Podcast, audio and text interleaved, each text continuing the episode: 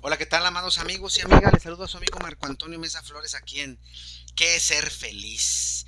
Hoy hablaremos sobre resiliencia, un tema que surgió en los en vivos y que viene desde el Distrito Federal, hoy llamada Ciudad de México.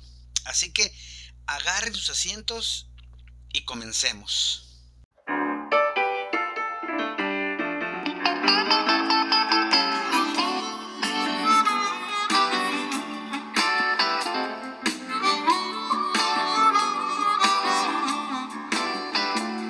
Vamos a poner fin o definir a qué le llamo yo resiliencia.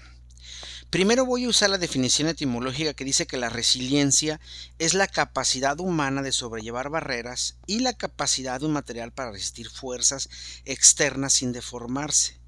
Se compone por lexemas latinos, los cuales son el prefijo re, que indica intensidad y reiteración, el verbo salire, que es brincar o saltar, el sufijo nt que nos indica ser un agente y otro sufijo que es ia que indica cualidad.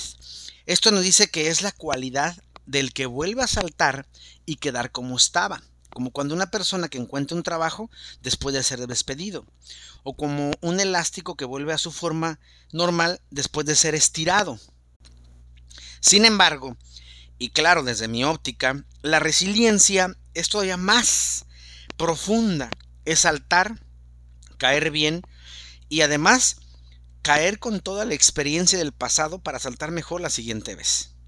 La resiliencia es la capacidad o la forma de cómo nos levantamos de conflictos o problemas que tenemos.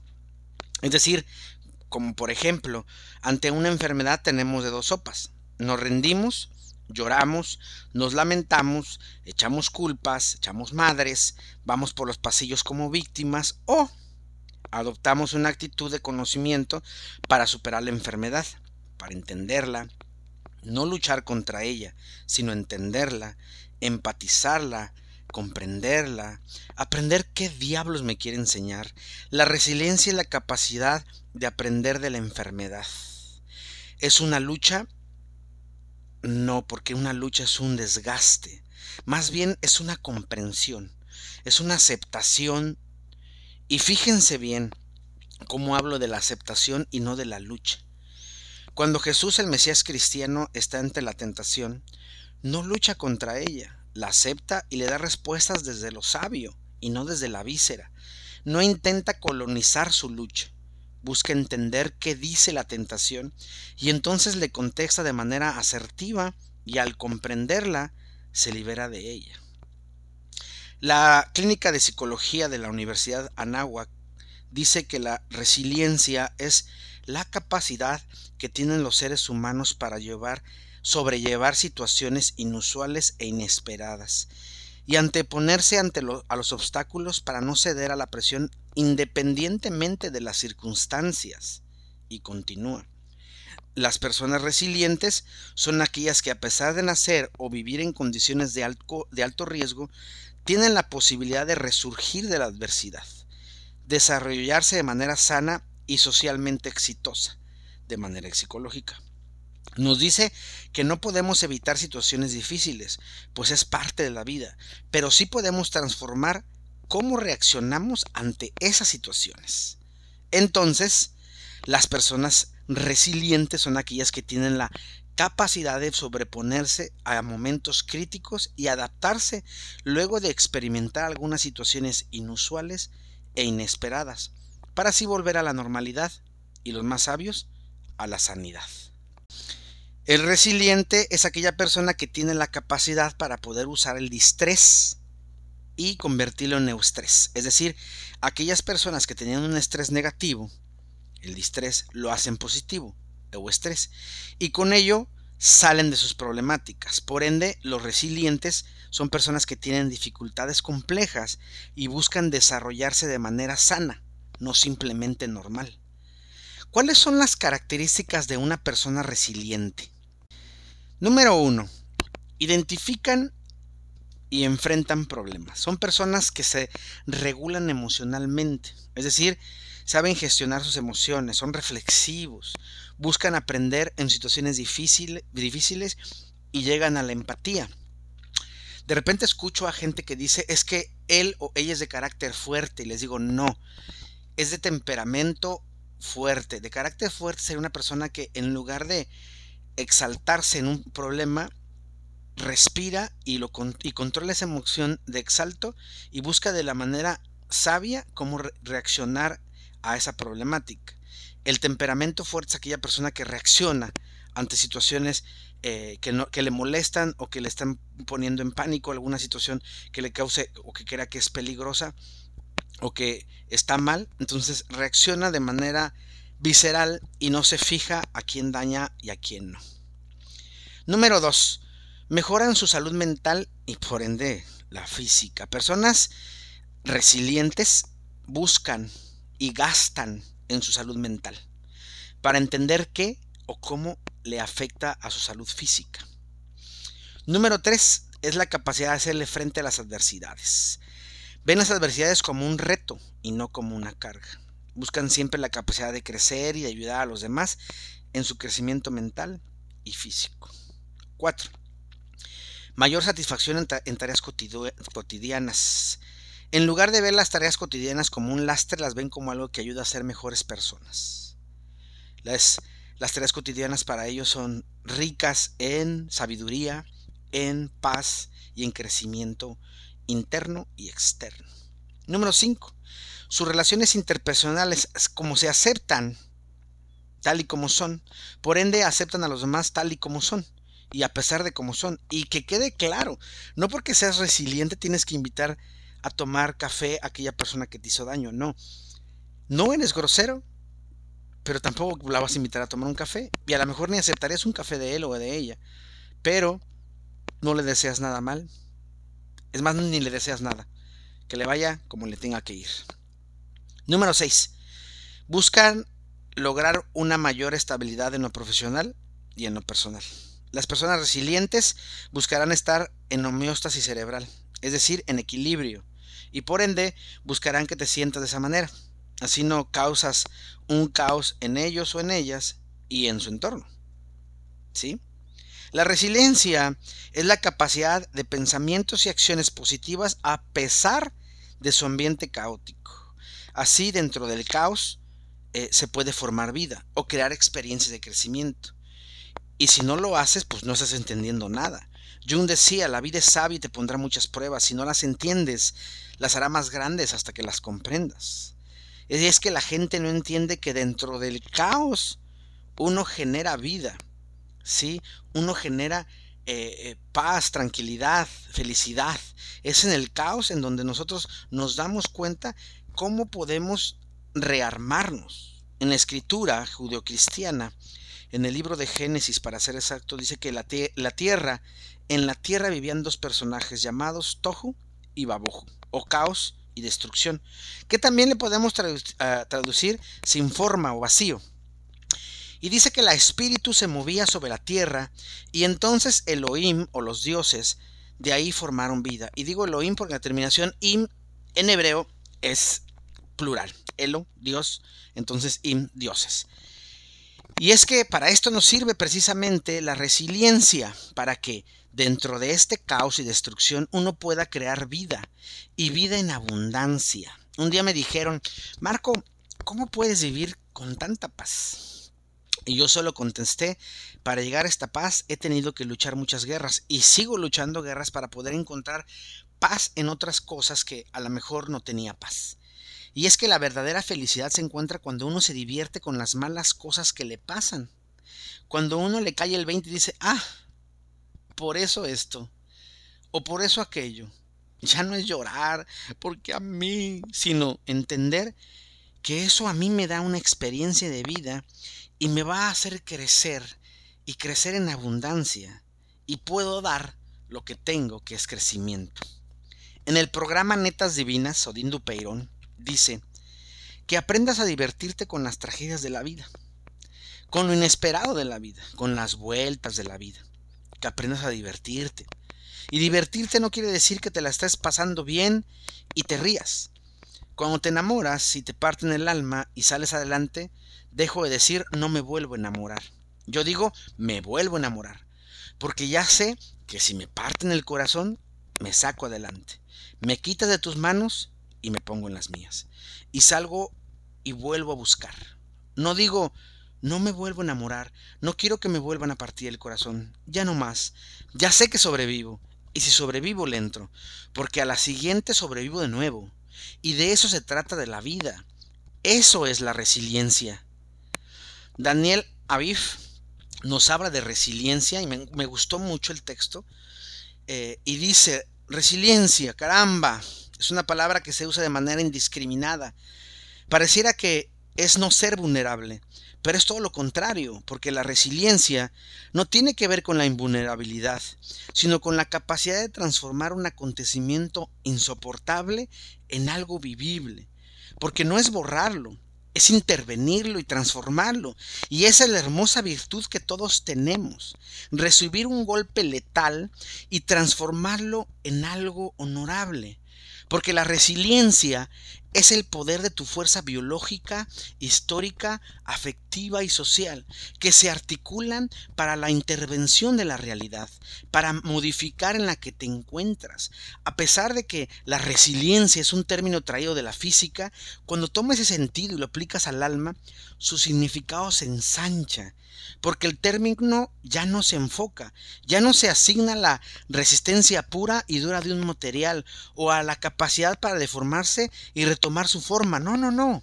Cuando la resiliencia se aplica en el alma, en el corazón, en la mente, se gesticula un triángulo virtuoso donde nacen las estrategias más importantes que pueden aplicar una persona como tú y como yo para intervenir en una situación amarga y transformar esa situación en algo que no sea estéril. La resiliencia es un proceso psicobiológico intensivo y claramente estratégico, es integral, porque aparece en tu alma, en tu espíritu, en tu mente y se unen como una composición de fuerza y tensión positivas que hacen de ti un ser humano, pero un ser humano que interviene en su realidad y que no se compra la historia de la víctima, porque vive intencionalmente, apasionadamente, provocativamente y por consecuencia infesta en su vida un momento placentero provocados por la dicha y la convicción de superar cualquier emoción. Capiche con eso, porque la resiliencia es un camino que sostiene, sostiene el presente, porque te forja un futuro y destruye las ataduras de la vergüenza, acaba con el estado de ineptitud, acaba con la idea fatalista de que todo ha terminado en tu vida, convierte el llanto en un rugido.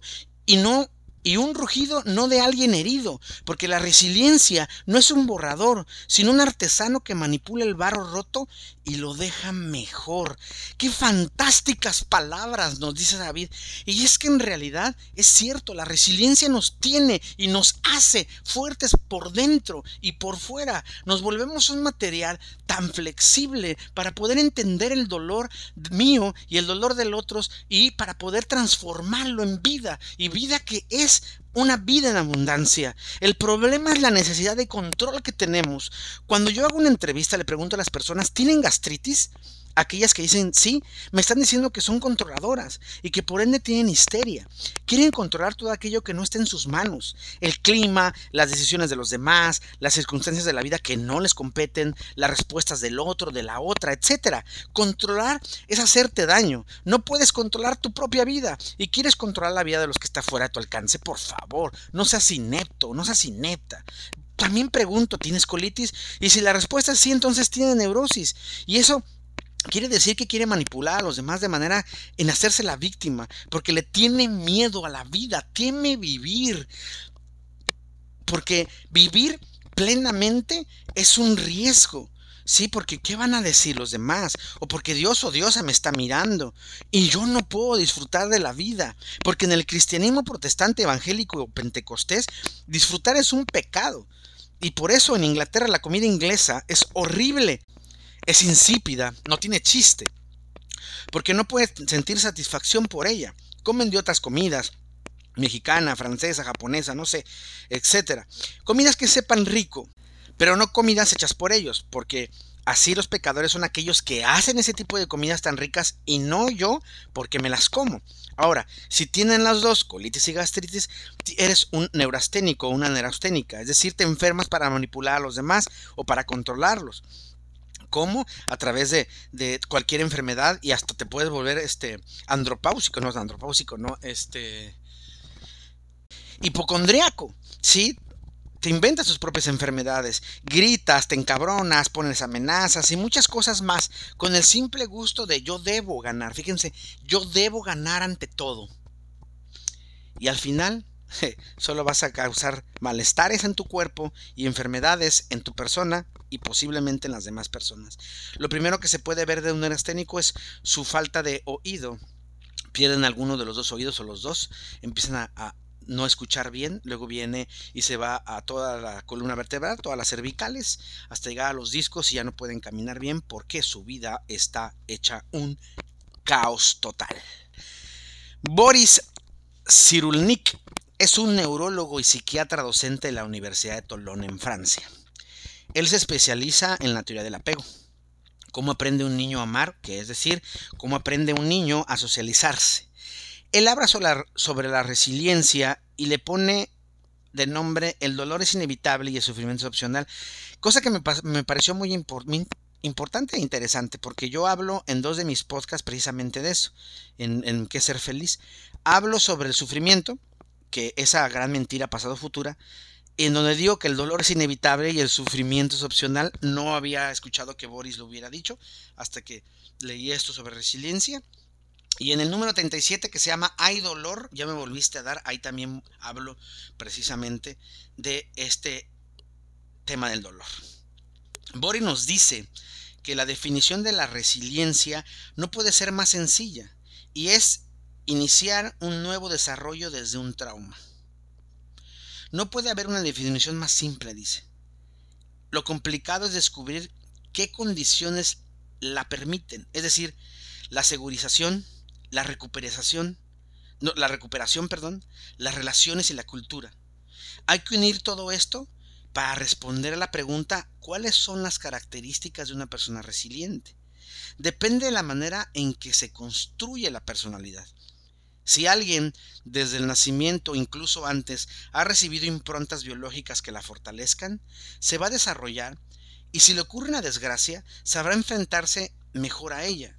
Ahí hablamos de resistencia. Pero si alguien está traumatizado y después de la desgracia es capaz de iniciar un nuevo desarrollo, entonces hablamos de resiliencia. Es decir, depende un poco de la persona y un mucho de su entorno. Un entorno antes del trauma y de su entorno después del trauma. Entonces la resiliencia es aquella cosa que nos hace crecer a pesar de la herida, de la experiencia, de la caída. Pues entendemos que durante un trauma el cerebro se apaga, no funciona o funciona mal, mientras que cuando sufrimos el cerebro no se apaga. Está afligido, ansioso, triste, enfadado, pero el cerebro funciona de manera normal.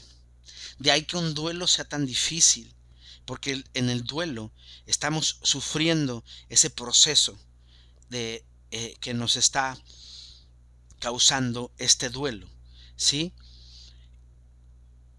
Sin embargo, en un robo, supongamos, el trauma que nos hace vivir eso hace que se apague automáticamente el cerebro y, o que funcione mal porque lo que trata de, buscar el cerebro es esconder esa situación que estamos viviendo.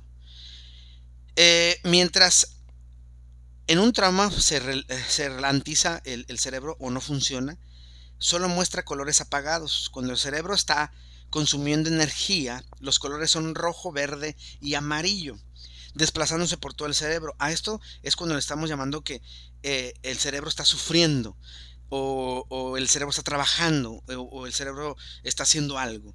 Sin embargo, cuando el cerebro no reacciona, es azul, verde o gris. Y todo esto es parte de la neurología y por ende desde la neuropsicología que podemos hablar de esto. Entonces, la resiliencia o la persona resiliente es aquella persona que no apaga su cerebro, lo tiene prendido y está viviendo el dolor, está viviendo, eh, bueno, en este caso sería el sufrimiento, porque eh, las emociones, como ya lo había dicho en otro podcast, duran 15 minutos cualquiera. Ya después viene otra cosa que es precisamente el sufrimiento que hace que recordemos, o la emoción eh, de felicidad que estemos recordando esas situaciones que me causan alegría y que me dan destellos para poder seguir sonriendo.